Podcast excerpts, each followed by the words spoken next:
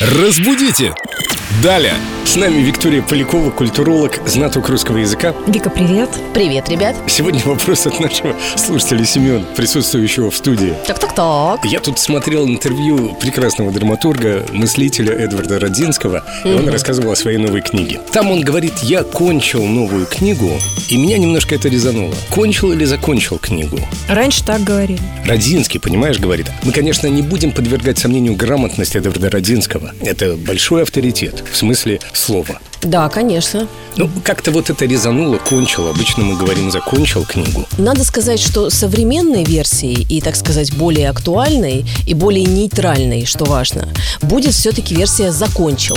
Как какое-то дело, как некий процесс. А вот что касается МГУ, тоже закончил? Нет, если мы говорим о курсах или об учебных заведениях, будет «окончил». Но они в Москве почему-то говорят «кончил МГУ», «кончил А, книгу». Это в некотором смысле устаревшая форма, потому что если мы обратимся к произведениям литературы, то Толстой на каждом шагу употреблял это слово и в Анне Карениной. Подождите, мы уже живем не во времена Льва Толстого. Давайте говорить современным русским языком.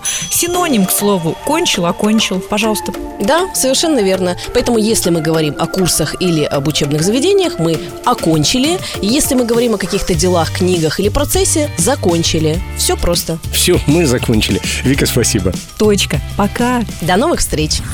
Разбудите! Далее!